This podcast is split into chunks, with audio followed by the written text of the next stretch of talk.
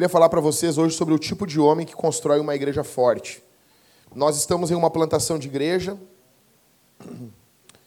e plantarmos igreja na cidade de Porto Alegre não é fácil. Pastor Rogério da Capela Missional que está aqui, peço que vocês visitem a igreja que esse homem de Deus pastoreia.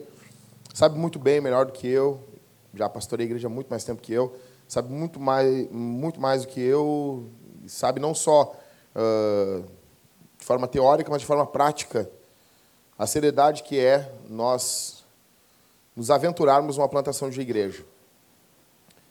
E para isso, gente, em 2013 a gente começou uma plantação da Vintage ali na era na Sertório ali, até próximo da, da casa do pastor Rogério. E eu me lembro que lendo o livro do Mike McKinley, eu pensei, eu preciso de caras para liderar a igreja junto.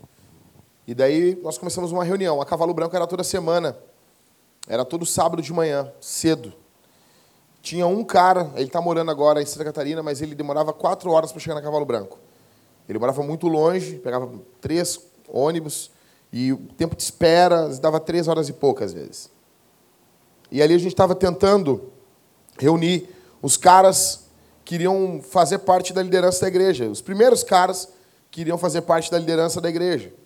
E a gente estava se lembrando essa semana, Mateus botou no grupo lá dos homens, a, a, foto, uma das primeiras fotos, aqui, na Cavalo Branco aqui, na Bento Gonçalves, mas aí eu botei umas outras fotos das nossas primeiras reuniões ali na, na Sertório. Nós precisávamos de homens, precisamos de homens para plantar a igreja.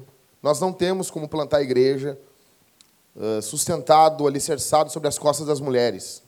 E aqui, quando eu falo igreja, não estou falando só a, a nossa igreja local, mas eu falo também nós não conseguimos alicerçar uma sociedade sem homens. Sem homens. Vocês viram aquele vídeo daquele carinha que estava agora no, alistamento militar em Manaus? Vocês viram, né? Quando aquele cara virou assim, Daniel, e fez com a mãozinha, eu disse: esse cara é crente. Sério? Esse cara é crente e, e usa o púlpito. Quando ele faz, ele vira e, e, ele aponta de um jeito, eu disse: esse cara é crente. Já vi, já, aqueles carinhas ali, eu já vi vários já na igreja. Vários. Vários. Tem uns terninhos ali, come umas guriazinhas, dá uns glória a Deus no culto, uns lixo. E daí ele pegou, faz aquele grau dele ali, que estava esperando algumas horas. Pessoal, uma galera apoiando ele. Eu fico vendo que esse é o retrato do nosso Brasil. Sendo que eu passei para vocês aqui como que foi a Segunda Guerra Mundial. Vocês se lembram disso? Cara de 13 anos indo servir na Segunda Guerra Mundial. Mentiu a idade dele. Falei para você sobre o. Eu não vou saber pronunciar bem o nome dele, era o Halbalgarten, que é o judeu que foi. E os caras disseram para ele: não vá, muda o teu nome na tua, na tua plaquinha, muda o nome, não vai com o teu nome de judeu, porque se os alemães te pegar, vai ser ruim para ti que, que ele fez? Ele colocou uma estrela de Davi na, na jaqueta. Ele disse: Não, já tô, eu estou me identificando para eles não ter problema. Quando eles me pegarem, eles vão saber que eu sou um judeu. E eu sou um judeu do Bronx de Nova York. E aqui a gente resolve as coisas assim. Tipo Maringá, assim, né, né Guilherme? Bagual o cara ali. Então, tipo, eram esses caras que defenderam para a gente estar tá aqui hoje, bem sentados. Como que seria a, a situação do Ocidente? se nós tivéssemos aqueles carinha com aqueles cabelinhos ali? Como que ia ser a nossa situação hoje? Como que ia ser? Com certeza, meu. A tua bunda pode sentar num sofá bem confortável, tu sentar num carro, dirigir, porque teve gente que morreu por nós. Isso no contexto de sociedade, contexto de igreja, então nem se fala. A gente está estudando uh, o Justo Gonzalez, História da Igreja. Cara, para a gente estar tá aqui podendo professar a nossa fé, pessoas vieram na nossa frente, morreram, entregaram a vida, não só nos primeiros anos do cristianismo, ali até um pouquinho antes de Constantino, mas nos dias de hoje. Começo do século XX, quando a fé cristã chega aqui no Rio Grande do Sul, é, é perseguição direto. Os padres corriam, os caras tiram da cidade. Você sabe disso, cara. Sabe disso. A gente poder hoje. Não sei se você se lembra, década de 90, falava que tu era crente. Não era, não é que nem tu falar hoje. Tu era escorraçado, cara. Então, para a gente estar tá hoje reunido aqui, pessoas na nação deram a vida pelo país, pelas cidades. Na igreja, pessoas deram a vida por elas. E na família, a mesma coisa. Nós tivemos caras que deram a vida. Nós tivemos caras que deram a vida. E são esses caras que movem o mundo. São esses caras que doam a sua vida, que fazem as coisas acontecerem. O evangelho, principalmente, ele é sobre Jesus. Sobre o Deus que se faz homem e morre no nosso lugar, se responsabiliza pelas nossas culpas morre em nosso lugar.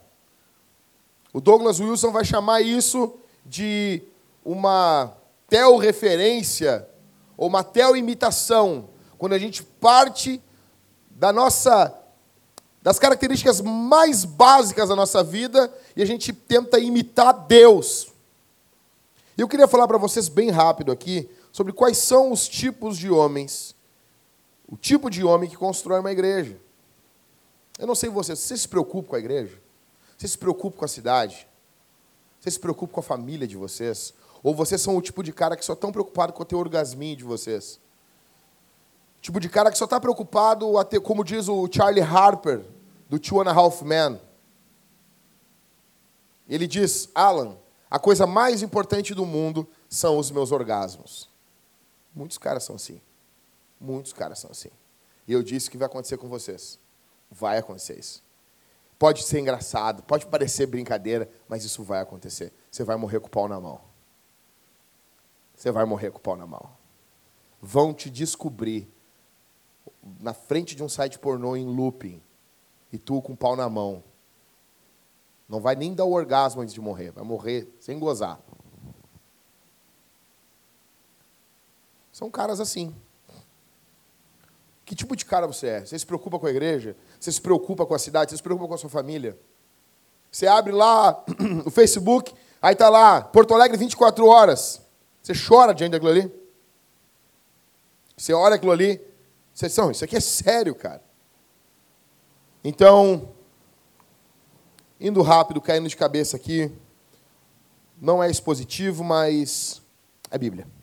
Uh, em primeiro lugar, o tipo de homem que constrói uma igreja, a gente vai encontrar em Salmos 148, verso 12 ao verso 13. Eu amo esse salmo, cara. Abre aí. Abre a Bíblia aí. Salmos 148, pode usar o celularzinho aí.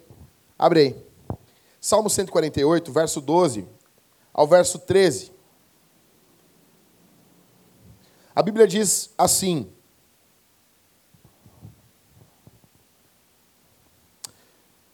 11.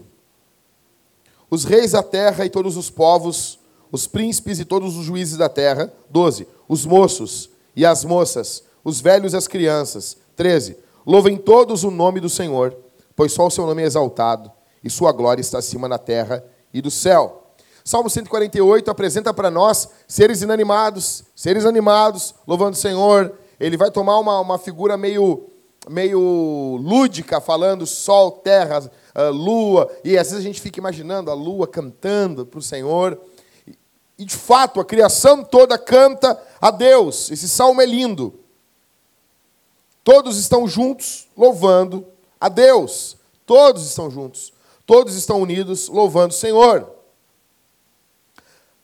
Interessante que no verso 12 fala sobre moço, fala sobre moça mas fala sobre velho e fala sobre criança também.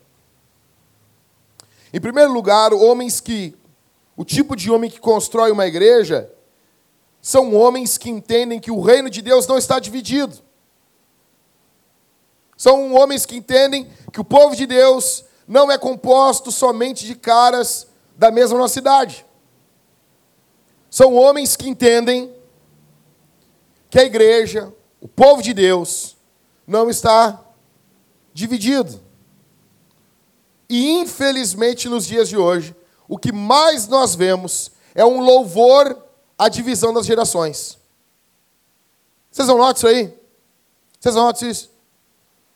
A moda que eu não sei quando que vai perder isso no cristianismo, é o tal do culto de jovens. Eu quero deixar claro aqui que pode haver alguém que faça um troço desse decente, mas a maioria é tudo um bando de bicha.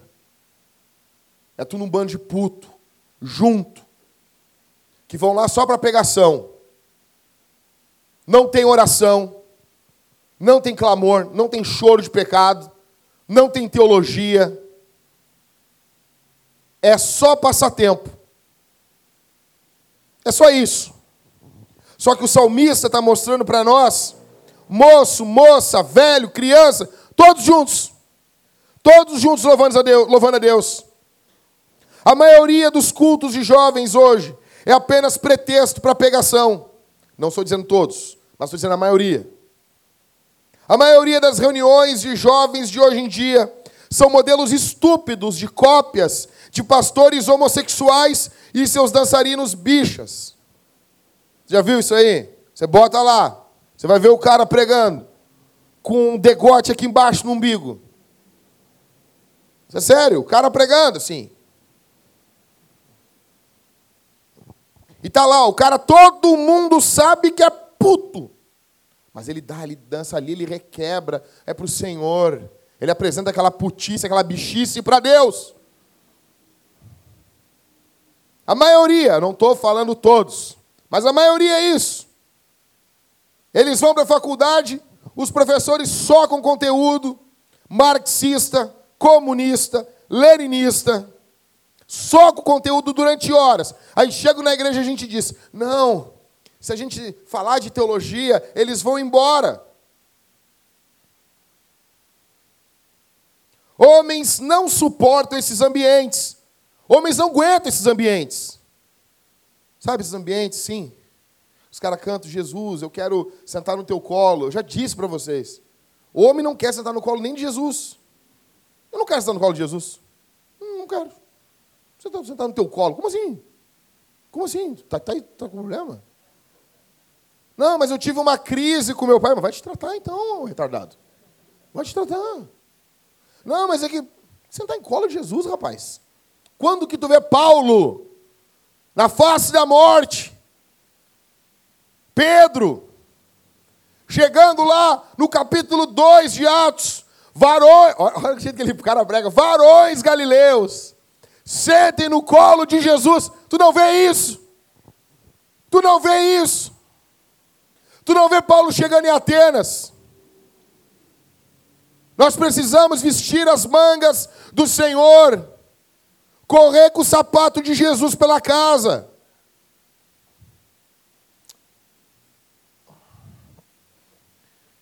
Que mais nós temos nos dias de hoje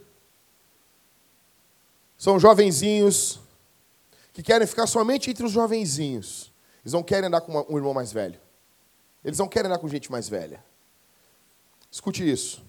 Homens não suportam esses ambientes. Com isso, nós temos um amontoado, quando se juntam, de progressistas veganos que moram com os pais e lutam pela Amazônia, mas não arrumam a, cama do quarto. Querem defender a crueldade contra as focas da Ásia, mas não limpam os pratos em casa para a mãe. O pai chora no banho. Existe sim uma distinção na Escritura entre velho e jovem. Existe. Douglas Wilson vai dizer que os velhos são louvados, a glória dos velhos é a sabedoria. A sua grande maioria. Tem velhos estúpidos. Na sua grande maioria, os jovens são louvados, a glória dos jovens é a força. Existe uma distinção. Mas isso caminha junto no reino de Deus, para que a igreja seja edificada. Paulo vai falar para Timóteo: quando tu orar pelos jovens, quando tu tratar os jovens, trata assim. As moças tu trata assim, os velhos tu trata assim, as velhas tu trata assim, assim, assim, assim. Ou seja, tu nota que a igreja é plural. A igreja não é um montoadinho de carinhas que estão juntos para ouvir um sintetizador, para ouvir um som de bateria, para ouvir uma guitarra estridente, para ter um arrepio quando os cantores pulam em cima do palco. Não. tem velho junto. E velho complica. E tem que estar junto. E tem que estar junto. Vai ter jovens, e jovens são estúpidos, são imbecis. Então, eu não estou dizendo que o velho é perfeito. O velho complica às vezes. Ele complica, ele é maniático. Como diz meu pai, lá em casa agora, semana, há uns dois dias atrás, sentou, nós ficamos, ele ficou, só eu e ele, a Thalita não estava em casa, ele foi sozinho, ficou umas quatro horas conversando. Aí teve uma hora que ele disse, não vou mudar, isso é minhas manias. Não vai mudar. Eu não estou falando de pecado, estou falando de, de conversão, não estou falando nada disso. Eu estou falando, chega um período que o homem tem mais mania. E o homem vai acumulando mania. Talvez você já tenha mais de 30 anos, você nota, opa, mas eu estou tendo umas manias que eu não tinha antes. O cara vai tendo umas manias. Não é que tô, não. Mas tu assim, bah, imagina, joga mais 30 anos nas minhas costas. Eu vou estar tá resmungando.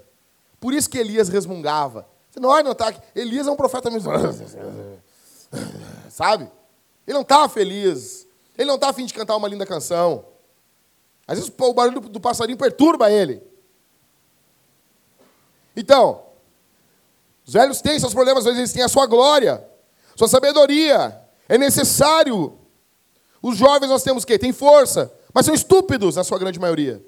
São estúpidos. Nós precisamos juntos, eles juntos. Eu me lembro, em 1998, em 98, pastor Manuel, meu primeiro pastor, a gente se reunia junto. Eu já contei para vocês um milhão de vezes aqui. Ele orava mais de sete horas por dia, uma oração mesmo. A gente estava orando junto. Depois nós para entregar ceia na casa dos, dos enfermos. Cara, eu só andava com velho, cara. Só andava com velho. Eu, eu, sei, eu sei tocar violão do jeito que agrada velho. Sabe? Pega o violão, toca meio dedeira, assim, faz uns ponteados nos. Toca umas guaranas, uns negócios, que agrada os velhos. Mas hoje o que nós temos é um bandinho de jovenzinho, tudo juntinho, que anda juntinho, só eles, ai, os jovenzinhos, jovenzinhos dinâmicos. Homens de verdade andam com jovens e com velhos. Assim é o que o salmista está mostrando para nós no Salmo 40, 148. Então, o tipo de homem que vai plantar uma igreja, que vai saber, vai estar tá junto, ombreando a causa do evangelho, ele vai entender o seguinte: o reino de Deus ele tem que ter criança. Criança perturba. O Cauê uma vez chegou para mim, pá, cara, meu filho perturbando aqui. Eu disse, ô Cauê, não, não vou falar para ti. Não, não perturba. Vai, perturba. Mas é pior se ele não tiver. Às vezes ele vai dar uma perturbada, mas é pior sem isso. Tem que ter isso. Nós no culto aqui, o filho do Rodrigo não fala nada. Já falei para vocês. Eu começo a pregar, o guri começa a falar. Zé, só para perturbar. Isso é igreja. As crianças estão juntos. Elas não são peso, elas não são fardo. A Mariana, a mesma coisa. Fica parado olhando. Eu começo a pregar, ela quer falar. É, é feminista. Tô brincando. O Marco não vai deixar. Existe. Então, em primeiro lugar, são homens que entendem que o reino de Deus, que não é a igreja, está sobre a igreja, o reino de Deus não está dividido. A igreja também, que está dentro do reino, ela não está dividida. Então eu pergunto para você assim: você, você entende que esses ambientes são estúpidos? Você, está ciente que muitos ali odeiam seus pais? Que é o que mais tem hoje. Jovenzinhos que se reúnem odiando os pais. E eu já quero dizer uma coisa aqui também para vocês. Os caras chegam para mim e dizem assim: Jackson,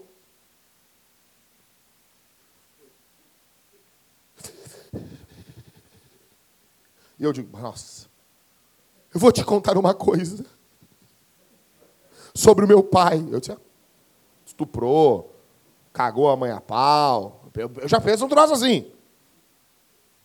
Eu sei de coisas que, do meu pai que tu não imagina. Eu, cara, vai falar um troço cabuloso agora. Fala! Fala! O meu pai peidava e me abraçava.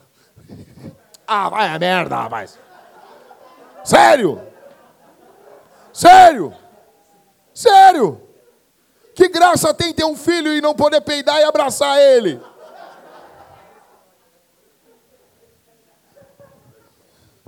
O meu pai um dia acordou rabugento. Oh! O meu pai, a minha mãe um dia mandou, xingou meu pai, falou palavra pro meu pai. É óbvio que isso é errado. É óbvio que nunca, numa casa de gente de Deus não pode ter. Mas isso não é uma coisa, você está entendendo a, a diferença de uma coisa para outra? Isso, o povo de Deus não faz isso. Mas isso não é uma coisa para tu pegar e dizer, nossa, a mãe do cara não presta. Não presta, uma desgraçada. Não, cara. Os filhos do John Piper também tem coisa para falar do John Piper que tu não imagina. Ou tu acha que o John Piper nunca discutiu com a Noel? Já discutiu. Não, acho que o John Piper não. Mas, cara, o, tu, com certeza. É óbvio. Se lá a filha dele, a Thalita Piper, falar, ai, vou contar uma coisa sobre meu pai que tu não imagina. Claro que ela tem alguma coisa para contar que a gente não imagina. Eu não estou falando de pecados grosseiros, mas eu estou dizendo que hoje, com a psicologia e psiquiatria moderna, existe uma possibilidade de se odiar os pais. E as pessoas acham que têm o direito de odiar o pai e a mãe. Porque todo mundo não tem obrigação de fazer nada por ti, mas a tua cabeça, teu pai e tua mãe têm obrigação de fazer. E como nenhum dos pais consegue fazer preencher as expectativas dos filhos, todos os filhos no final do dia, no final das contas, eles acham que podem odiar seus pais. E se juntam aí e ficam ouvindo palavras que ficam dizendo para eles: tu é coitado, tu é isso, é aquilo. Não, não é coitado porcaria nenhuma. Então, um ambiente do reino de Deus, a igreja, ela é, ela é composta de velhos. Você tem que andar com gente velha. Você tem que andar com gente velha. E me perturba quando eu vejo jovens, aqui na nossa igreja também, que não andam com, nunca com ninguém mais velho. Nunca. Não tem assunto. Nunca. Não tem assunto com gente mais velha. Não tem tesão, vontade, gana, vontade, garra de sentar com gente mais velha e ouvir. Só tem um assuntinho da moda, a sériezinha da moda. Sabe aquela, guriaz, aquela gurizadinha de Twitter? Não é de Facebook, não. É de Twitter. Sabe que o Twitter ele tem uma linguagemzinha diferente do Facebook. Facebook todo mundo é feliz. No Twitter todo mundo louva as desgraças. Mas é, uma, é umas coisinhas assim, sabe essas guriazinhas, esses carinha, sabe? Que ficam, ai, ai, ficam retweetando, ah, só que falta acontecer isso hoje. Essa coisa. Sabe, essa coisinha assim, ralinha, sem profundidade, sem vida. Ficam lá, às vezes eu vejo jovem falando mal do pai e da mãe no Twitter. Ah, vai lavar essa boca, vai lavar essas virilhas com álcool. Se minha avó tivesse aqui, minha avó ia dizer um negócio desse. O reino de Deus precisa que jovens, velhos, moços, moças, crianças andem juntos. Nós estávamos aqui no culto. Eu falei para o Robson, quando nós vimos para cá. Quando veio à frente assim, e a Beatriz, porque a Beatriz eu conheço ela desde pequenininha. Quando a Beatriz veio à frente, pegou aquele o pão do sacramento, a mesa do Senhor. E ela molhou no vinho. E ela come, comeu, bebeu do Senhor ali. Ah, eu comecei a chorar. Eu disse, meu Deus, que graça isso. E o Robson me contando que ela cada dia mais ela tem estado presente nos cultos familiares, participando. Como é que foi a última dela agora, Robson? Ela disse que, já que vão morrer, se tiver que negar Jesus, como é que foi isso aí mesmo?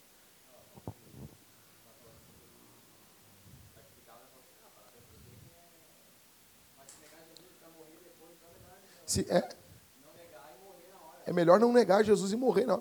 Quantos anos ela tem, Robson? Nove. Isso aí dela, isso aí. Isso aí dela, isso. Graça de Deus. Graça de Deus.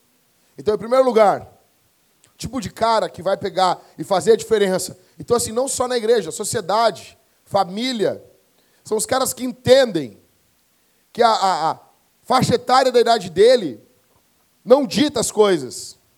Nós vivemos um período high school music. Tá entendendo? O legal é ser aqueles adolescentezinhos Pô, foi no Danilo Gentili uns, meses atrás. Chega em casa e bota. Vergonha alheia. Terrível. Felipe Dilon. Felipe Dilon. Felipe Dilon. Não, escute isso aqui. Você não está no esboço, eu tinha que falar isso para vocês. O cara estourou, ô oh, menina, deixa disso. Era um moleque, tá ligado? Sabe, moleque? Pau de vira-tripa, seco, entendeu? Cabelinho, surfava, pegava um monte de guriazinho, estourou. Só que, como é que é? Ô parceiro, a vida é um trem bala. Veio os cabelos brancos. O cara não é, o cara já está com uma pancinha de tio. Tá entendendo? Só que a nossa sociedade, ela não prepara o cara para entrar nesse ambiente. Então ele quer a vida inteira continuar sendo um molecão. A vida inteira ele quer ser aquele carinha lá. Mas já não é, meu. Tem alguém que chega para assim, meu velho, tu é um tiozão. Ô tiozão de long. E daí ele tá lá e o Danilo zoando ele direto. E aí, meu, que papo é esse que, daí botou uma foto do cara trabalhando na imobiliária. Tá, aqueles computadores, aqueles antigos com, sabe, tinha o, tubo assim, grandão assim. E ele ficou com vergonha, porque estava trabalhando. Esse é o mundo, cara.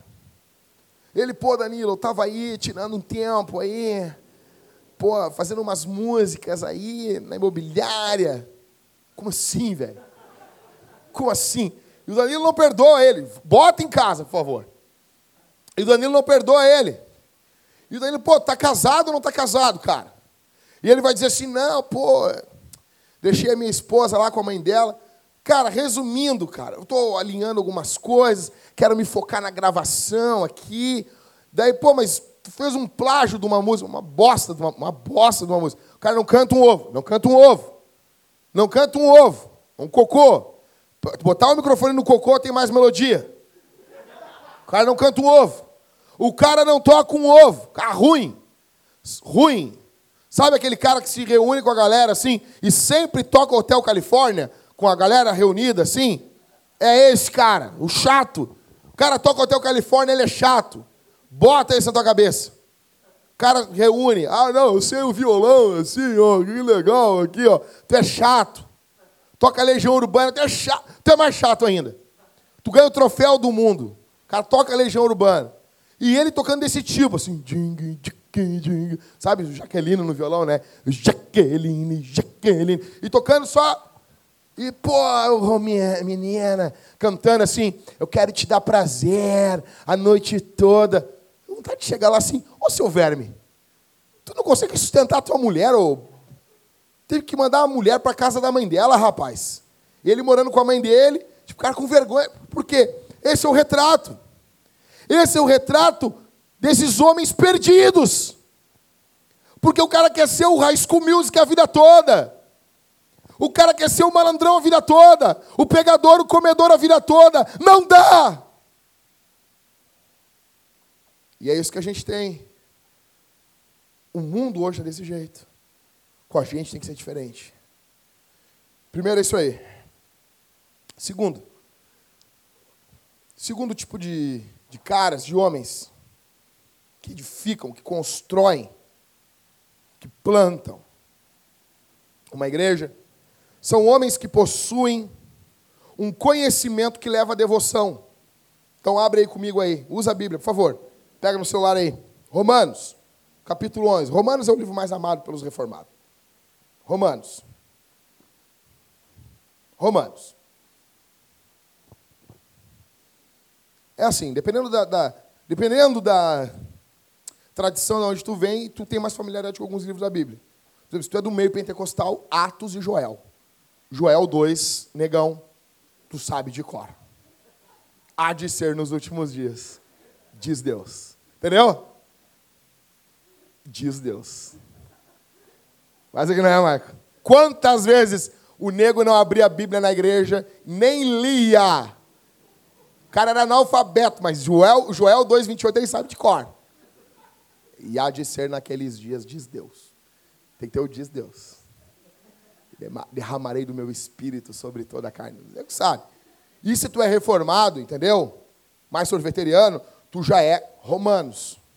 Romanos. As pessoas não prestam. As pessoas ninguém presta. O cara, o cara te elogia assim, pô, parabéns. Parabéns nada. Parabéns nada, eu não sou nada, eu sou um verme, eu sou um caco. Eu sou um caco, eu não sou ninguém. Eu sou nada. Mas é que eu ia. Não, não me elogie. Toda honra e toda glória seja dada ao Senhor, só lhe deu glória. Fala em latim, mas não sabe as regras dos porquê. Então, vamos lá. Romanos 11, 33 a 36. Paulo encerra o capítulo 11 desse jeito fantástico. É uma doxologia. Ó profundidade da riqueza, da sabedoria e do conhecimento de Deus. Quão insondáveis são seus juízos e quão inescrutáveis os seus caminhos. Pois quem conheceu a mente do Senhor? Quem se tornou seu conselheiro? Quem primeiro lhe deu alguma coisa para que ele fosse recompensado? Porque todas as coisas são dele, por ele e para ele. A ele seja a glória eternamente. Amém. Eu já falei para vocês um milhão de vezes sobre esse texto. Eu já falei um milhão de vezes sobre esse texto. Então, Paulo, ele. O que envolve a adoração são três etapas. Paulo, ele vai colocar algo em posição de glória. Glória é peso, é importância. Então, no caso aqui, é Jesus, a Ele a glória, ou o peso supremo, a importância suprema. Tudo na vida de todos vocês, vocês têm algo que vocês colocarem em posição de glória. Todos vocês, não existe ateu, de fato. Todos adoramos alguma coisa. Todos somos devotos a alguma coisa, ou alguém. Para Paulo é Jesus. Então Paulo coloca Jesus em posição de glória. A segunda coisa que ele vai fazer, ele vai prestar um culto a Jesus. Tudo aquilo que você coloca em posição de glória, você cultua. Fato. E do capítulo 12, daí, é um versículo depois, porque na, Paulo não botou capítulo 11, capítulo 12. Aí ele vai dizer, portanto, os portantos de Paulo, já falei para vocês, portanto, irmãos, exorto-vos pelas compaixões de Deus, que apresenteis os vossos corpos, o vosso corpo, como sacrifício vivo. Ou seja, você coloca algo em posição de glória, você adora essa coisa que você colocou em posição de glória, e a terceira coisa é que essa adoração é marcada por sacrifício. Isso é adoração. Você quer conhecer o teu Deus? O que, que é? Para o que, que você faz os seus maiores sacrifícios? Seus maiores sacrifícios denotam, demandam, revelam quem é o teu Deus. Ok. Só que o que me chama a atenção aqui nesse texto é que Paulo está pegando o conhecimento de Deus, e o conhecimento de Deus não é para encher a mente Paulo. O conhecimento de Deus não é para deixar Paulo soberbo. O conhecimento de Deus não é para deixar Paulo, o, vamos a nossa linguagem aqui do sul, um cara balaqueiro. O conhecimento de Deus leva Paulo à devoção. Conhecer Deus leva Paulo aos pés de Jesus segundo tipo de caras que nós precisamos aqui. São homens que possuem um conhecimento bíblico, teológico, mas que leva à devoção. Mas que leva, que conduz à devoção.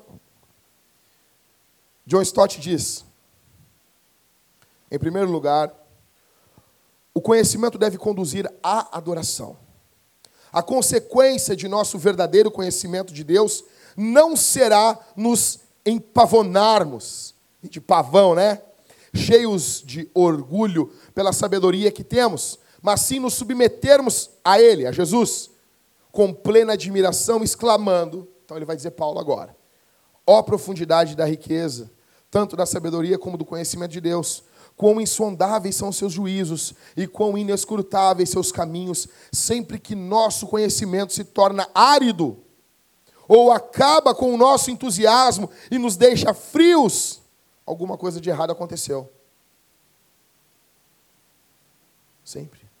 Pois toda vez que Cristo nos expõe as Escrituras e dele recebemos algum ensinamento, nos deve arder o coração. Quanto mais conhecermos a Deus, mais devemos amá-lo. Creio ter sido o bispo Handley Mulle quem disse que deveríamos nos precaver tanto contra uma teologia sem devoção, como também contra uma devoção sem teologia. John Mito Stott. É fato. E aqui no nosso contexto, se no contexto mais neopentecostal, nós temos que ter um cuidado muito maior por uma devoção aonde não se tem teologia, aqui no nosso contexto nós precisamos urgentemente nos precavermos de uma teologia sem devoção. Se o que você está lendo não te põe de joelhos diante de Deus, ou tem algo errado com o que você está lendo, ou muito provavelmente tem algo errado com você. Isso aqui é o contrário do primeiro grupo. Você nota? Esse segundo grupo aqui, o primeiro grupo é aqueles jovenzinhos. Esse segundo grupo aqui não. Esse segundo grupo lê apologética, lê política, lê cosmovisão cristã. Não quer só andar com jovens. Só que esses aqui não possuem amor, zelo pelo Senhor e, consequentemente, pelo próximo. Jamais pregariam para um muçulmano. Querem que eles morram somente. Jamais falaria para um esquerdista, iriam somente rir deles. O que nos move é o amor a Jesus, mas não uma atitude bélica. O problema é que esses agora eles querem só seus olavos de carvalho. É o que tem hoje. É o que tem hoje. Boa, boa. Isso aí. Isso aí, passa para mim depois. Isso aí. Vê os vídeos do Olavo, os caras querem ser o Olavo de Carvalho. Os caras querem ser o Olavo. Putz, grila, cara. Não tem como, velho. Ou nós temos uma devoção paulina. Uma devoção que quanto mais conhecemos, mais os curvamos. Ou nós vamos acabar como muitos desses jovenzinhos protestantes que viraram católicos, apenas para bater punheta e falar palavrão livremente na internet, que é o que mais tem hoje em dia. Está virando a modinha, né? Virou católicozinho. Nada contra os católicos que são católicos. Mas hoje a moda hoje é essa, essa os caras migram. Os caras começou lá, o cara congregava na quadrangular. M. McPherson, é nós. Aí depois o cara, pô, não, foi para uma Assembleia de Deus, para uma Batista, não foi para uma presbiteriana. Aí, pô, movimento de igreja emergente. A gente conversava velas, os negócios. Não, o negócio é o cristianismo oriental. São eles que estão certos. E o negócio, o cara vai voltando de uma tal forma, vê o cara acaba lá. Acaba lá.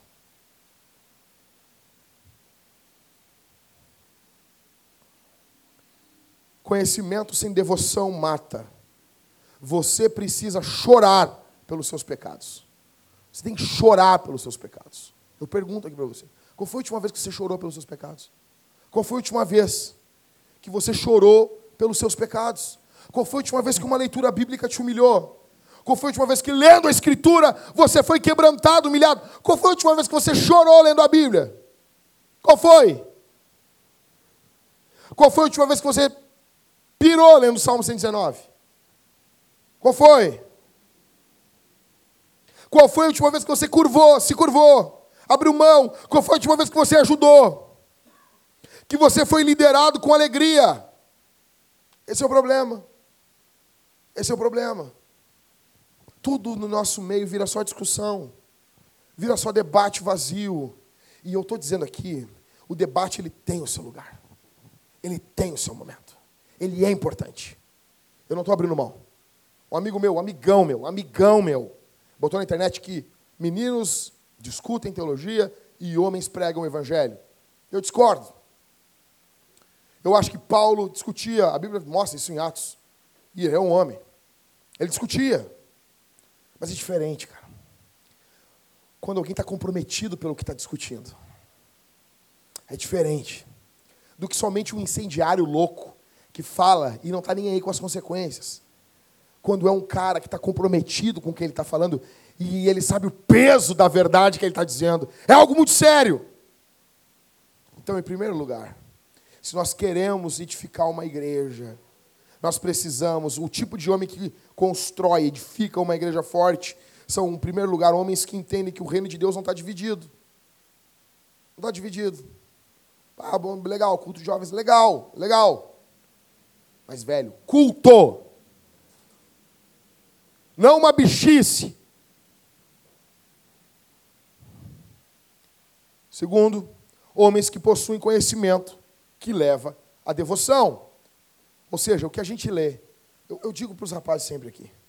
Terminou um livro, qualquer livro. Qualquer livro, cristão, não cristão, você tem que ler livros não cristãos, você precisa ler. Terminou de ler, dobra teu joelho e agradece a Deus. Terminou a leitura. Ah, mas foi um do Sproul bem pequenininho assim.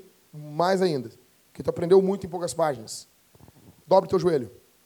Eu aprendi coisas lendo o livro do Sproul sobre ceia que eu não tinha lido em lugar nenhum. Dobre teu joelho. Senhor, que esse conhecimento não me enche. Terminou a leitura bíblica, eu falei para os rapazes, tudo feliz, comemorando aqui, né? Pá, cara, é coisa boa imitar Jesus assim. Os caras, não, expulsamos demônio. Se alegrem se o nome de vocês está no livro da vida. Mas Jesus dava as respostinhas, né? Nego chega, ah, terminei a leitura bíblica. Se alegre. Se depois de ler a Bíblia tu dobrou o teu joelho e orou, agradeceu a Deus. É bom dar essas palavras assim. Isso aí, terminou a leitura bíblica, dobra o teu joelho. Em último, quais são o tipo de cara que nós precisamos urgentemente? Em último, são homens que verdadeiramente lideram suas casas. Eu vou explicar uma coisa de um ângulo diferente aqui. Efésios capítulo 5 diz que a mulher tem que ser submissa ao marido. Escute isso aqui. Mulher tem que ser submissa ao marido. Isso é um peso. Mesmo Efésios capítulo 5, 25 vai dizer que o homem tem que amar a mulher assim como Cristo amou a igreja e deu a vida por ela. Um mandamento muito mais perigoso, muito mais sério.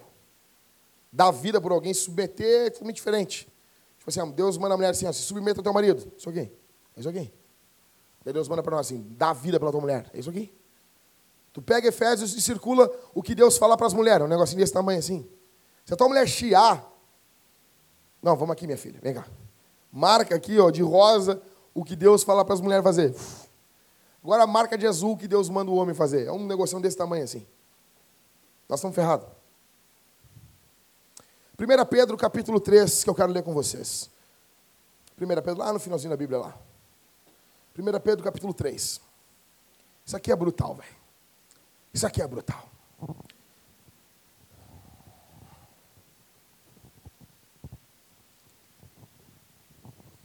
Três, um. Mulheres, do mesmo modo, como assim do mesmo modo?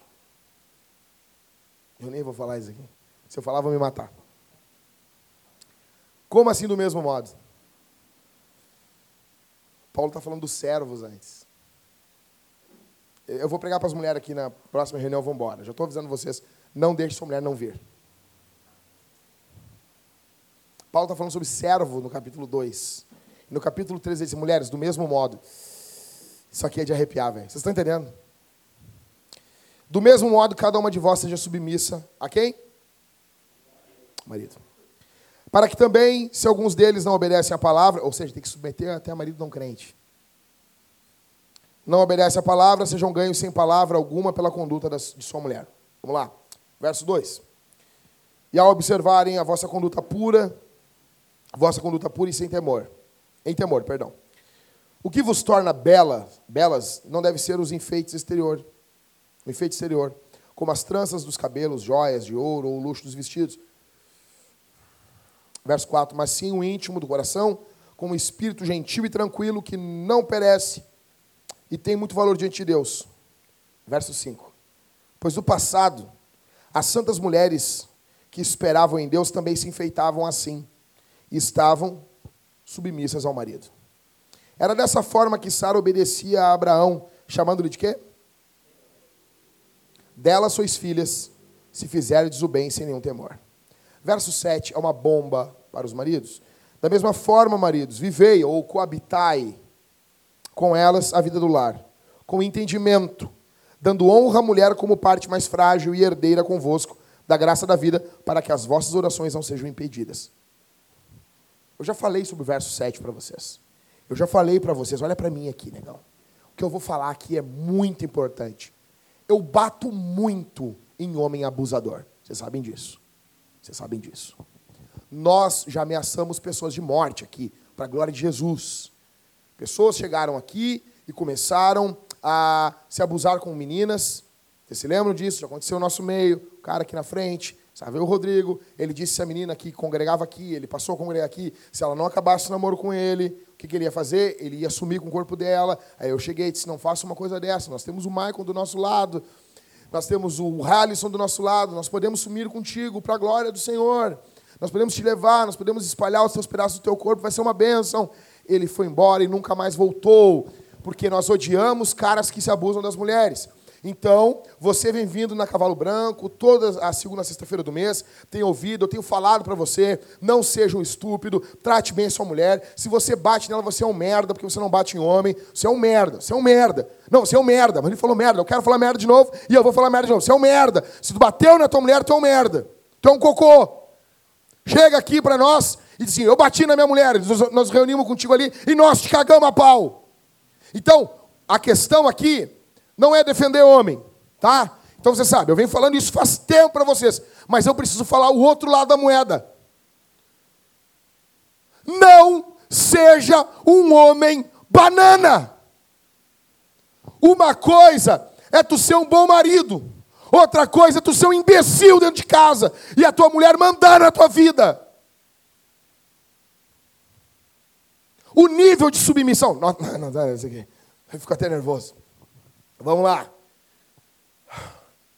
Nós precisamos dar a vida pelas nossas mulheres. Só que do outro lado elas precisam se submeter. Fim. Fim. Fim. Fim. Eu tenho nojo de homem abusador do mesmo jeito que eu tenho nojo de homem banana. Que a mulher manda no cara. Então vamos lá. Isso aqui não é brincadeira, negão. Isso é Bíblia. Pedro está dizendo que Sara chamava Abraão de Senhor. Ela obedecia. Isso é escandaloso para a cultura. Que se ferre vocês. Que se explodam. Mulher crente obedece o marido. Fim. Assim como um homem crente morre pela mulher. Então, eu venho falando muito para vocês sobre vocês se doarem para a mulher de vocês. Mas eu venho notando que às vezes as mulheres vão se aproveitando disso. E deixa para mim, que eu vou falar para as gurias aqui na reunião das mulheres. Não desse jeito, fiquem tranquilos. Mas antes de falar para elas, eu preciso preparar vocês. Viva de um jeito. Que você é um homem honrado dentro de casa. A tua mulher tem que te respeitar, pomba. Honra tuas bolas, cara. Já falei para vocês, né? Era guri, meu pai dizia assim: Jackson, chega na frente do espelho, te olha, pega as tuas bolas e diz: Eu tenho duas bolas. Alguns aí existem só uma. Deus é bom com vocês também.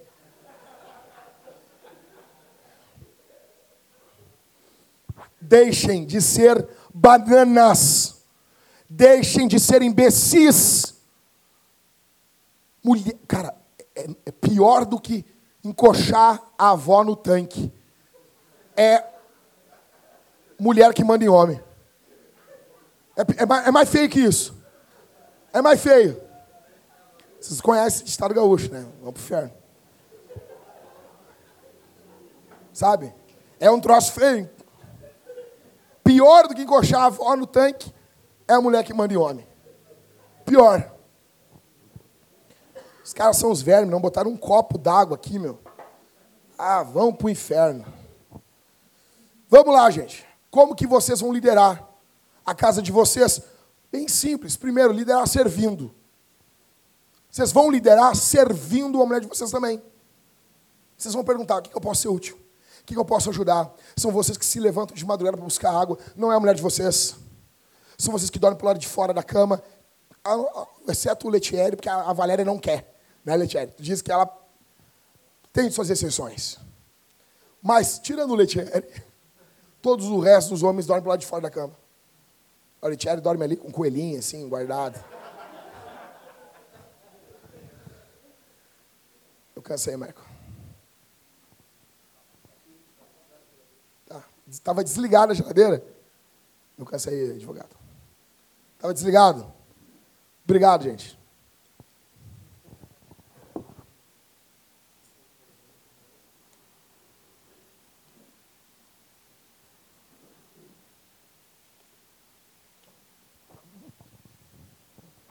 Primeiro, servindo. Vocês vão liderar a casa de vocês servindo. Segundo, orando. Um homem de Deus tem que orar. Tem que orar. Não é bom dia, Jesus, boa tarde, Jesus, boa noite, Jesus. Vão cagar. Vão cagar. Tem que orar. Terceiro, ensinando. Se a Bíblia diz que a mulher tem que aprender em casa, o homem tem que saber ensinar. Tem que saber ensinar, tem que conhecer a Bíblia. Se tu nunca leu o livro, a Bíblia toda, tu não deve casar. Nunca leu a Bíblia toda? Não casa. Não casa. Próximo, protegendo. Um homem de Deus protege sua mulher. Guiando, ele guia, ele dá o norte. Não sendo frouxo. Não seja frouxo. Você não precisa ser estúpido. Você não precisa ser um idiota. Mas você não deve ser um frouxo. Você pode muito bem não ser um imbecil e não ser um frouxo. Porque Jesus não era um imbecil e também não era frouxo. Como que você vai liderar? Você vai liderar, presta atenção nisso aqui, cara. Você vai liderar não caindo nas chantagens emocionais da tua mulher. Mulheres fazem chantagens emocionais. Você não pode cair. Você sabe, 2018, eu estou desde 2013 só falando uma parte. Mas eu preciso falar esse outro lado. Você não pode cair na chantagem emocional da tua mulher. Você não pode. Ah, se for assim, então assim. Como assim, então assim? Como assim? Ah, se acontecer isso, então. Como assim? A tua mulher é uma prostituta que ela vende sexo para você? se tu faz tudo direitinho, do jeitinho que ela quer, e aqui eu não estou dizendo você ser educado, gentil, cavalheiro, bondoso, isso é uma coisa. Outra coisa é você ser um capacho em troca de sexo. Seja um homem, rapaz. Não aceite um negócio desse. Seja homem. Seja homem. Tenha vergonha na tua cara. Tenha vergonha na tua cara. Ficar mendigando sexo para mulher. O que, que é isso? O que, que é isso? Fico sabendo. E é sempre com um tom de brincadeirinha. Vou dar um exemplo para vocês. Eu, eu adoro fazer isso aqui. Chegam umas irmãs, às vezes brincando. Ai, tu viu? Lá, cortaram o tico do cara. Lá. Às vezes tem umas notícias que uma, uma louca cortou o tico do cara. Eu fico bem sério, assim. Por que, que a violência contra o homem é motivo de riso? Enquanto a violência contra a mulher não é, não é motivo de riso. Como assim? Deus disse, é, cortaram o tico deles, estão rindo.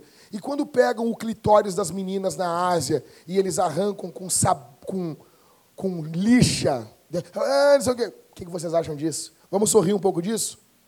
Vamos rir um pouco disso? Não caia em chantagem emocional da tua mulher. Seja homem, cara. Seja homem. Chama o pastor. Chama os presbíteros. Pastor, ela está chantageando. Tem que ser repreendida. Tem, da mesma forma que um homem abusador tem que ser disciplinado, uma mulher que fica negociando sexo com o marido dela tem que ser disciplinada. Tem que ser disciplinada. Por favor, não ceda à chantagem emocional. Lidere dizendo não. Lidere dizendo não. Qual foi a última vez que você disse não para tua esposa? Porque tem, tem dois extremos. Tem caras que só dizem não para a mulher. São os imbecis. E tem caras que só dizem sim. Qual foi a última vez, cara? Que tu disse não para tua mulher, para os teus filhos. Lidere sendo generoso. Seja generoso na tua casa. Fico louco.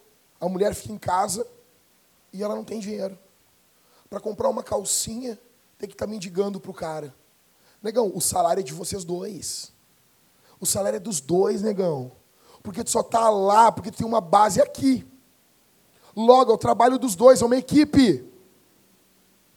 Lidere. exigindo doação da sua família. Sua família tem que doar. Tem que se doar uns aos outros. Lidere examinando sua masculinidade com base na Escritura. Analise quem você é com base na Bíblia, com base em Cristo. Lidere não sendo um idiota que deixa sua esposa mandar em você. Próximo, lidere não sendo um idiota que são ignorantes com a esposa, porque são dois extremos de idiotice. Lidere, e aqui é o ponto central. Terminando. Lidere não admitindo dívidas sobre pecados que Jesus já lhe perdoou. Vou explicar isso aqui. Eu já vi muito caso, muitos casos assim. Muitos. O cara não era crente. Fez e aconteceu.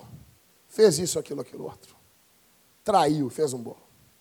Aí o cara vem agora e o cara é cagado para falar as coisas. Qualquer coisa a mulher joga na cara do cara aquilo. Homens também, imbecis também fazem isso. Então o cara não lidera a casa dele. Porque a mulher ela tem ele na mão dela. Nós tivemos um caso aqui de um irmão que congregou aqui. Ele havia traído sua esposa há muitos anos atrás. Há muitos anos atrás. E nós vimos no dia a dia da vida dele que a mulher só faltava montar na cacunda dele. Vamos, meu cavalo. Ei, cavalo. Ei, ei, ei. Só faltava isso ela continuou com ele, né? perdoou, perdoou. Eu sempre digo em aconselhamento de casais que estão com problema de adultério, uma das coisas é perdoou. Eu não estou falando que vai ser fácil. Eu não estou falando que de vez em quando não vai haver, vai haver, vai trazer aquilo, mas tem que pedir perdão por ter trazido aquilo de novo. Agora, homens que estão aqui, que foram lavados no sangue de Jesus, Jesus perdoou vocês. Jesus limpou vocês.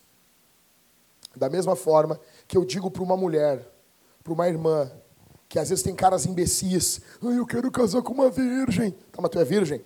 Não, pastor. Mas, então, como assim? Como é que você pode considerar impuro aquilo que Cristo purificou? Então, alguns de vocês casaram com mulheres que não eram virgens. Você é um imbecil se você jogar isso na cara dela. Você é um imundo se você jogar isso na cara dela. Mas da mesma forma que eu falo isso em favor das mulheres, eu preciso dizer isso em favor dos homens. Se Jesus perdoou você, se você foi perdoado pelo sangue de Jesus, se levante na sua casa e lidere. Não aceite sua esposa jogando o seu passado na sua cara. Não aceite. Não seja frouxo. Não seja frouxo. E isso eu vi muitas e muitas vezes.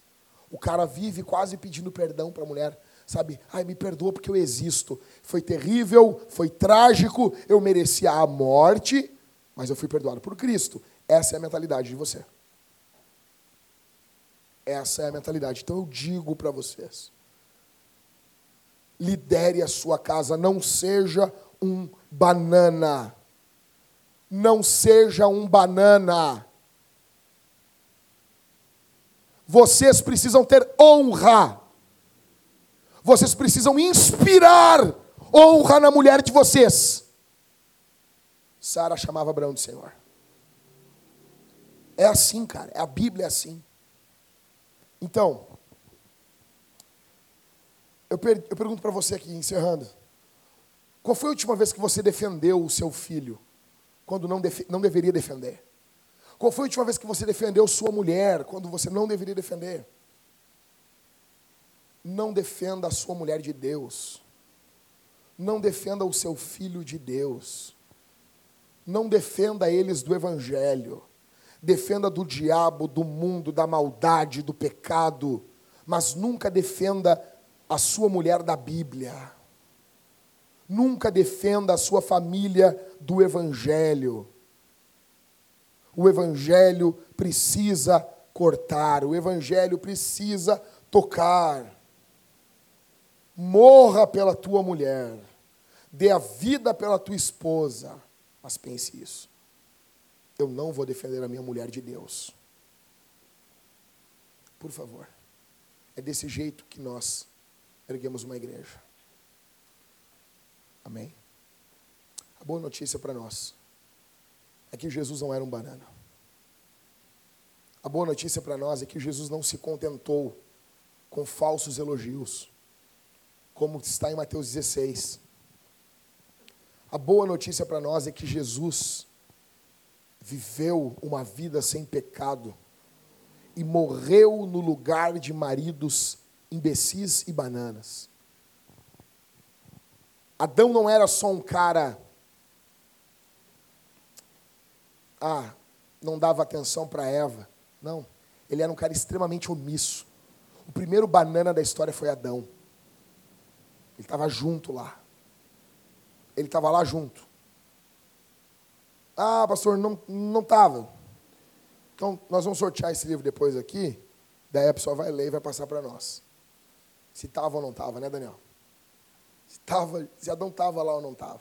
Adão é o primeiro banana da história. O pecado entra no mundo aí, não é só por rebeldia. É por falta de um homem de verdade lá. Por isso que o segundo Adão é um homem. Vamos orar, gente, sentados mesmo. Que a graça do Senhor venha tomar conta das nossas vidas. Que viemos viver com honra nas nossas casas. Nos doando, morrendo a cada dia pelas nossas esposas, mas sendo liderança firme. Vamos orar. Senhor, te agradeço pela tua palavra, pelo teu evangelho. Eu te agradeço por tudo que o Senhor tem feito aqui no nosso meio. Peço uma vez mais que o Senhor Deus avive o coração dos teus filhos. Que o Senhor Deus plante em nós a masculinidade bíblica que vem na pessoa de Jesus faz de nós homens que temem o Senhor, que entendem que o Evangelho não é só para jovens, é para velhos também. Faz de nós homens, no nome de Jesus, que entendem que crianças são uma bênção. Faz de nós homens. Faz de nós homens de verdade, Senhor. Faz de nós homens que sejamos honrados dentro de nossas casas. No nome de Jesus. Faz de nós homens que o conhecimento não seja algo que nos incha, mas que seja algo, Senhor, que transborde em devoção. No bondoso nome de Jesus. Eu te peço e te agradeço, Senhor. Faz em nós no nome de Jesus. Amém.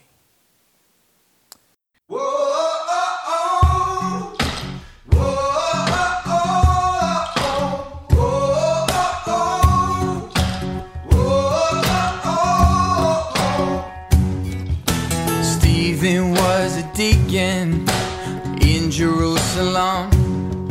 They dragged him out those city gates to try and quiet him. When Stephen preached, those Pharisees started throwing stones. Before he died, he raised his eyes and saw Jesus on the throne. Said, You can bury the workmen, but the work will go on. You can silence the voices, but you can't stop the song. When the